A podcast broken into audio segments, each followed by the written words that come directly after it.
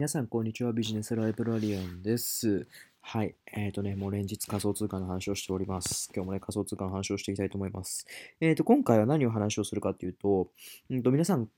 えっ、ー、と、いろんなところでね、仮想通貨をスタートされて見えると思います。いろんなところっていうのは、あのいろんなサイトでっていうことなんですけども、えっ、と、今、有名なところで言いますと、ビットフライヤーとか、えっ、と、コインチェックとか、あと DMM ビットコインとか、えっ、ー、と、なんだ、財布とかありますけども、うんと、まあ、それらについてね、ちょっと今日はね、解説をしていきたいなというふうに思います。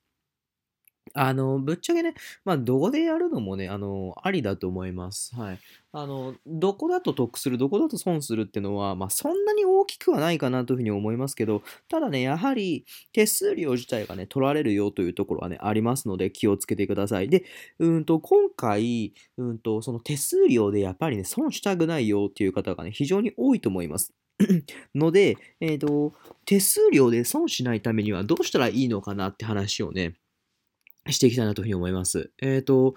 皆さんは仮想通貨は、えーと、手に入れるときにどちらで手に入れると思いますか？販売所と取引所とあるんですけど、販売所、取引所に2つあるんですけど、どちらで手に入れるようにしていますか？はい。えっ、ー、と、実は、え、それって取引所も販売所も一緒じゃないの？なんていうふうにね、思っている方がね、いらっしゃるかもしれませんけど、実は取引所と販売所っていうのは全く違うものなんですね。全く違うものです。はい。えっ、ー、と、何が違うのかって話なんですけども、えっ、ー、と、まず、えー、販売所、販売所と言われるようなところはどこにあるかというと、えっ、と、まあ、コインチェックとかは販売所ですね、あそこ。はい。コインチェックも販売所です。えっ、と、あと、ビットフライヤーとかもね、販売所ですね。販売所もありますし、ビットフライヤーは販売所と、えっ、と、なんだ、取引所と両方ともありますね。はい。で財布は、財布は、財布も両方ともありますね。販売所と取引所と両方ともありますね。はい。で、えっ、ー、と、実は、販売所と取引所って、あの、全く違うものなんです。で、何が違うかっていうと、販売所と言われるものは、販売所と言われるものは、えっ、ー、と、まあ、簡単、まずその名の通りなんですけども、日本円を払うことで、まあ、ドルでもいいんですけども、日本円を払うことで、えっ、ー、と、その仮想通貨を買うという形なんですよね。買う。買う。はい。で、買う、あの、どこから買うのかっていうと、やっぱりそこのね、あの、販売している、例えばビットフライヤーとかね、財布とかコインチェックとかから買うことになるんですが、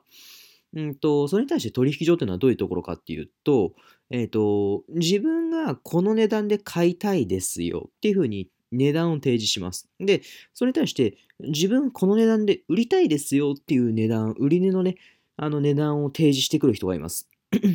で、そこでマッチした時に、うんと初めて、その、じゃあ買いたい人は現金、お金を、円をね、渡します。日本円を渡します。で、えっ、ー、と、売りたい人はそのビットコインを渡します。っていう風で、交換するようなね、感じなんですよね、イメージ的には。はい。ですので、えっ、ー、と、まあ、こちらではどちらかというと、うんと、人からね、その仮想通貨を、まあ、もらう、交換するね、あの日本円と交換するような形になります。ので、そこがね、若干違うところですね。はい。で、えっ、ー、と、先ほども言いましたけども、手数料はじゃあどうなのかって話なんですが、えっ、ー、と、手数料は圧倒的に、うんと、取引所の方が安く手に入れることができます。はい。あの、もう普通にね、あの、同じ財布の中で、財布の中で、えっ、ー、と、ビットコインの値段を見れば違うんですけども、うんと、取引所と販売所のね、値段をね、それぞれ比べてみると大きくね、違います。だいたい1万円ぐらいね、違うんじゃないですかね。同じ時間帯で多分、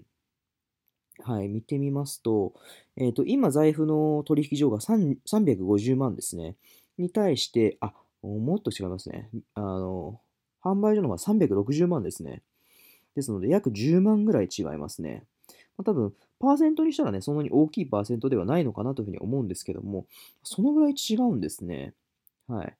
でなので、まあ、そのぐらい、その、同じ 1BTC を手に入れるのにあたっても、それだけね、値段が変わってくると、ちょっとね、やっぱり販売所よりね、取引所の方がいいなっていう風なね、ところが感じるかもしれませんよね。でただ気をつけなければならないのは、取引所。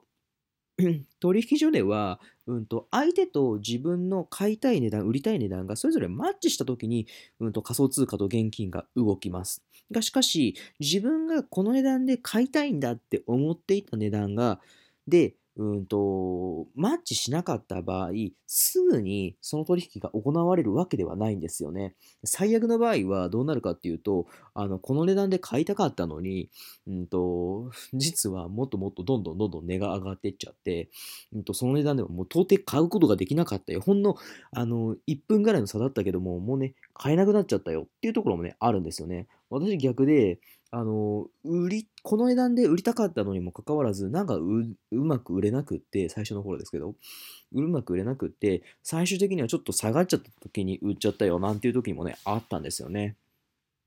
それでちょっと非常にもったいないなっていうふうに思いましたので、あの、やっぱりすぐに手に入れる、もしくは売るっていうような形ですと、販売所の方がいいです。